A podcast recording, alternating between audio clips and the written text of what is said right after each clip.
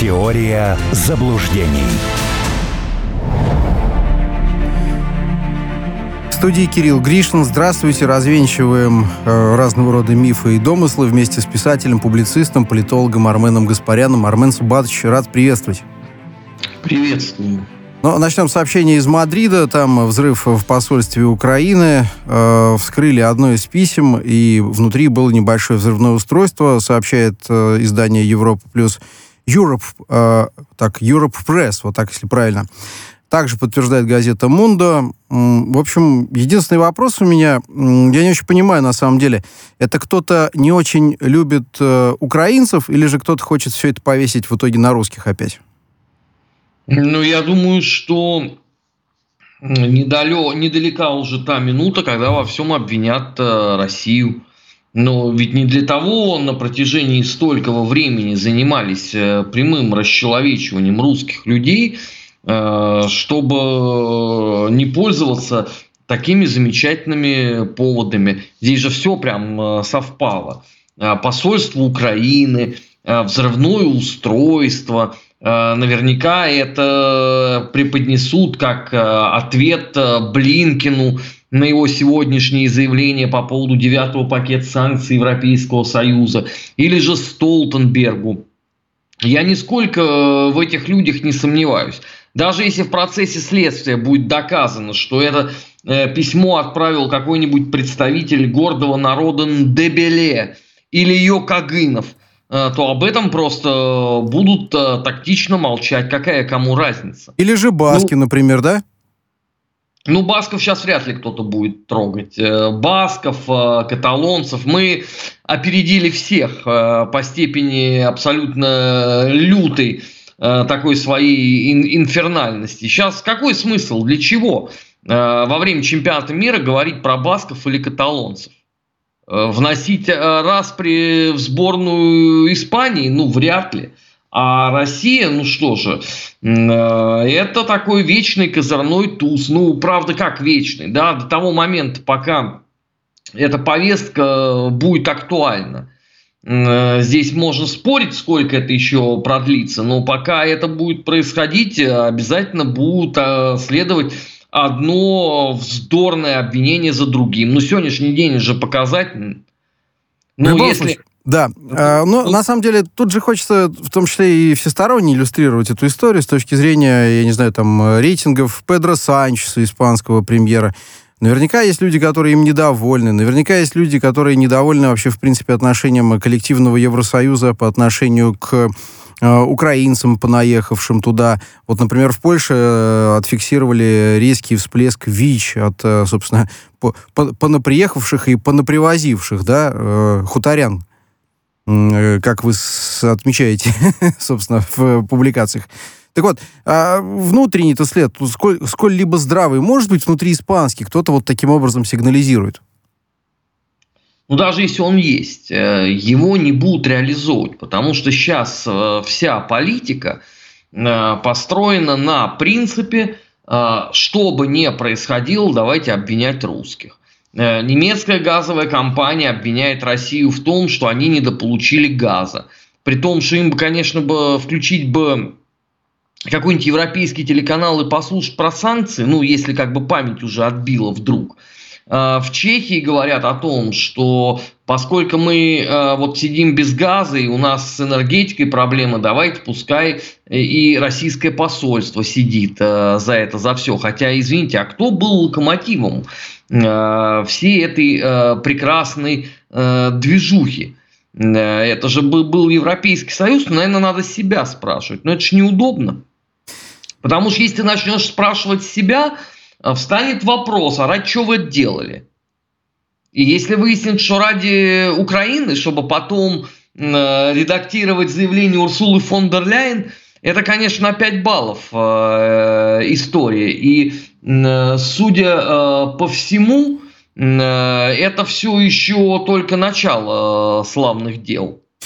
Разумеется. К фон мы чуть позже вернемся, потому что удаленное заявление о 100 тысячах э, погибших военных ВСУ на определенные мысли, конечно же, наводят. Но вот смотрите, что интересно. Э, господин Нарышкин заявил, Польша хочет провести референдум на Западной Украине. Но на самом деле товарищи особо и не скрывают, что они спят и видят э, оторвать кусочек Э, побогаче от э, Украины, распадающейся по большому счету. Так вот, директор службы внешней разведки России Сергей Нарышкин э, об этом заявил э, достаточно серьезном большом интервью. И э, вряд ли э, это интервью пройдет незамеченным да, для польского истеблишмента и вообще Европы. А они-то как будут на это все реагировать? Ой, нас, рас... Ой нас рассекретили. А что их рассекречивать? Ну, о том, что у поляков есть э, большой, назовем это так, интерес по возврату восточных кресов э, в состав э, Речи Посполитой, не знает, наверное, только ленивый. Ну, или человек вообще максимально далекий от политики и, и, и новостей. Конечно, заявление Сергея Евгеньевича вызвало колоссальный подрыв на Украине потому что они же не воспринимают все это всерьез, да, то есть ни поляков с восточными крестами. Если кто-то не знает, восточный крест – это Галиция и Волынь. То есть то, что входило в состав Польской республики в эпоху Пилсудского. А, они полагают, что нет никакого интереса у венгров э, к Закарпатью. Они искренне считают, что нет никакого интереса у тех же румынов там, э, к Черновицкой области и так далее. Но, повторяю, проблема хуторяниуса вульгариуса в том и состоит, что ему невозможно какими-то обычными человеческими методами донести информацию. Он ее не воспринимает. Потом, э, когда что-то э, происходит вопреки э, смелым, оптимистичным взглядом на жизнь хуторяниуса Вульгариуса, он впадает в истерику и начинает требовать денег. Но денег в этом случае он не получает, поэтому дальше он замыкается в себе и, и, и демонстративно плохо будет себя вести на какое-то время. Это какой-то нашкодивший ребенок. Бессмысленно. Ни разу в жизни я не видел ни одного человека, кто сумел бы что-то донести до хуторянина. Даже тот хуторяниус вульгариус, который оказывался в оппозиции к Майдану, да, был политическим противником нацистов, приезжал в Россию, то э, половина из них продолжает жить э, в той же специфике. То есть это, это вот есть э, редкие очень исключения, это гиперуважаемые люди, которые нормальные. Но в массе своей это вот это поведение. Пометуй чуженец, здесь господарь украинец, со всеми вытекающими последствиями. Ты будешь по-любому должен.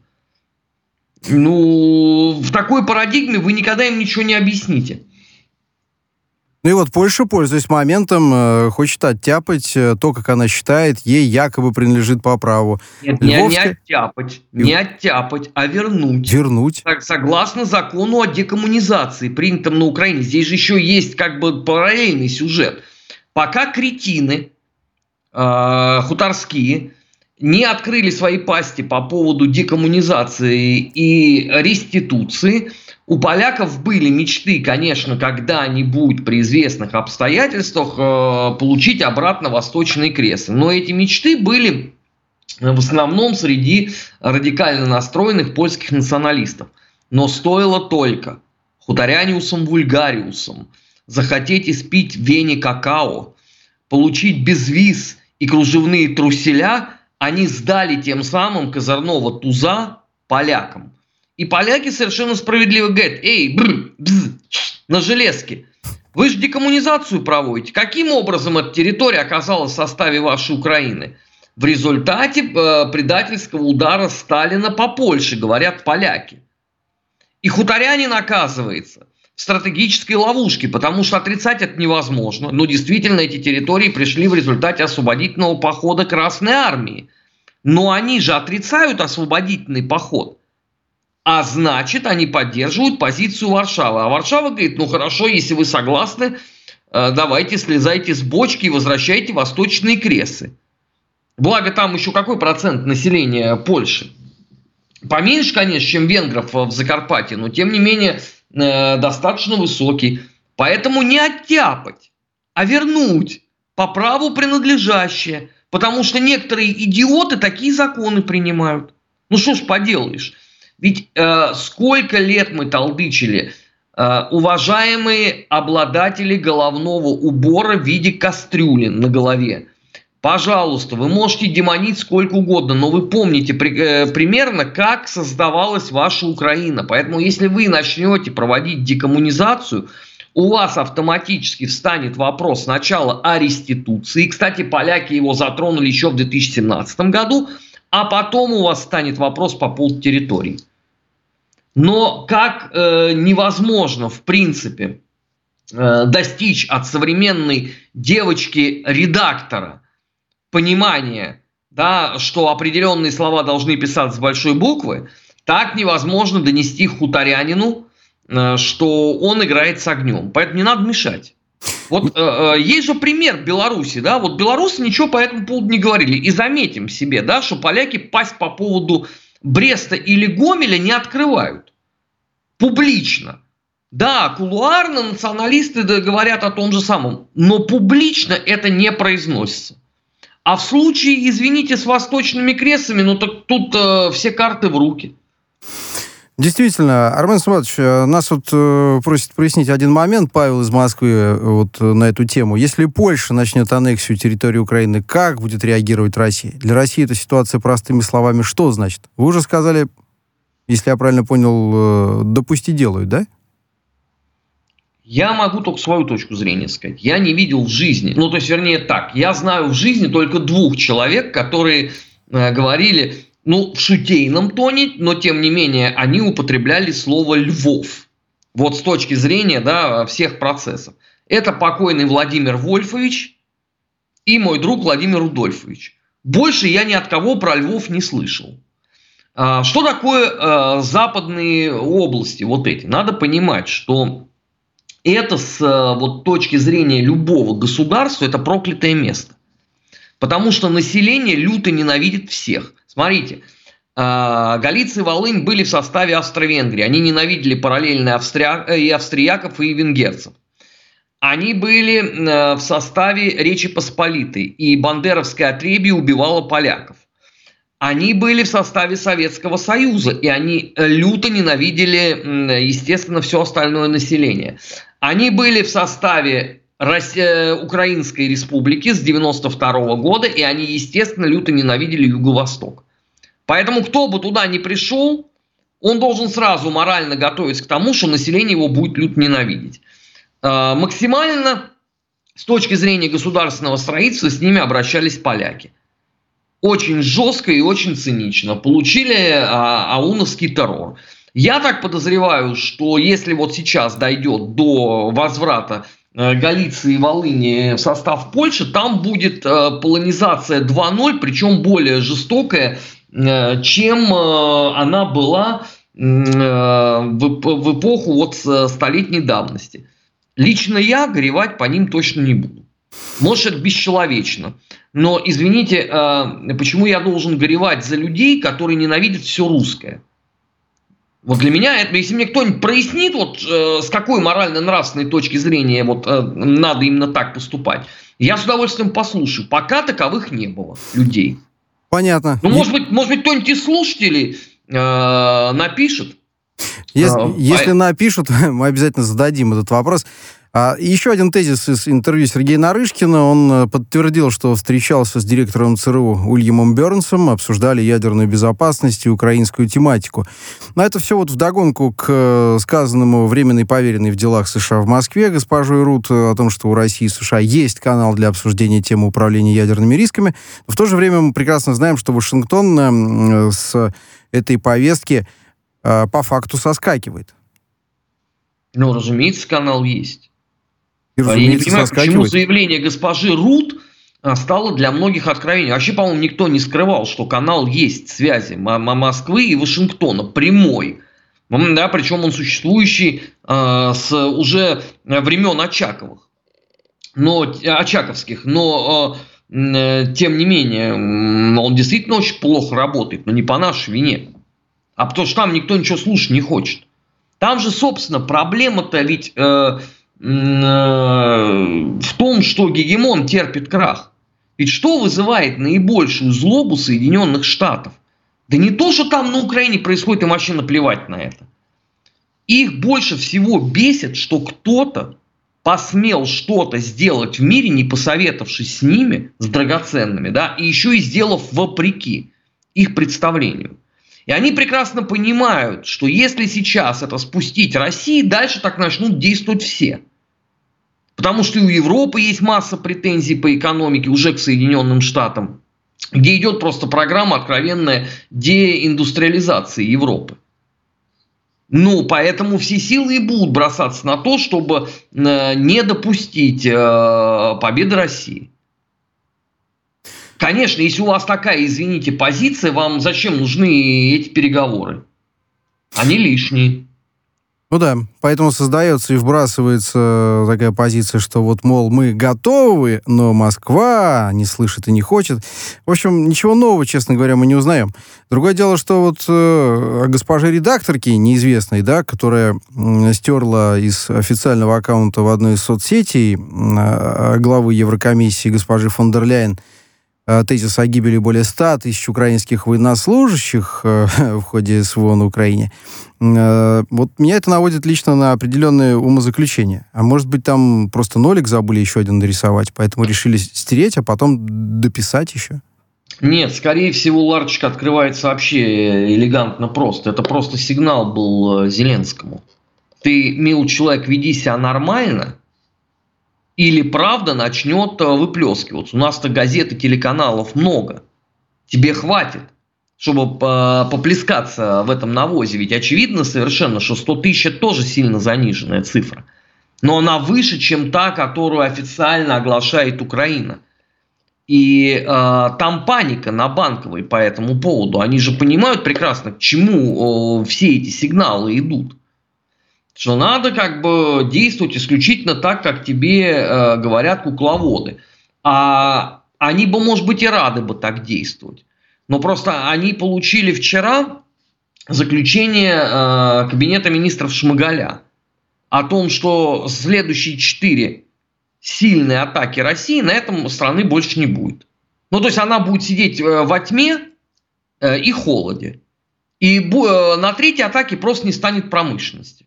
Вот того немного, что там еще функционирует. И они понимают прекрасно, что они оказались между двух огней. Как они будут выходить из этой ситуации? Ну, пока можно, будут бросать э, всех э, э, в топку войны, ну, например, на направлении Артемовска. Ну, сделают там такую могучую, монументальную братскую могилу. Кстати, по поводу Артемовска, там есть серьезные уже брожения – в рядах э, потенциальных э, рекрутов на это направление, потому что они все понимают, что это стопроцентно тебя положат в землю. У тебя не будет шансов выжить. Это просто жертвоприношение такое богу брюссельской войны. Ну, а фон дер Ляйен, ну что, ей разве привыкать выглядеть нелепо?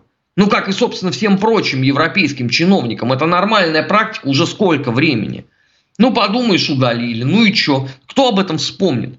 Да об этом уже сегодня поздно вечером никто не будет вспоминать.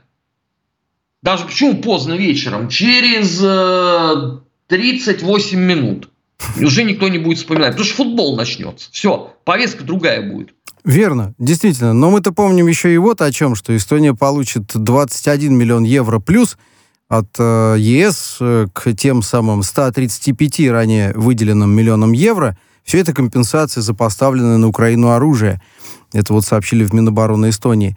А там-то каким образом эта схема выглядит? Мы поставляем старье, получаем деньги от Брюсселя, радуемся и рапортуем, наверное, так?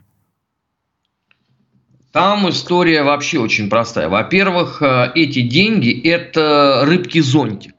Вот в буквальном смысле. Потому что хутору надо в месяц 9-11 миллиардов.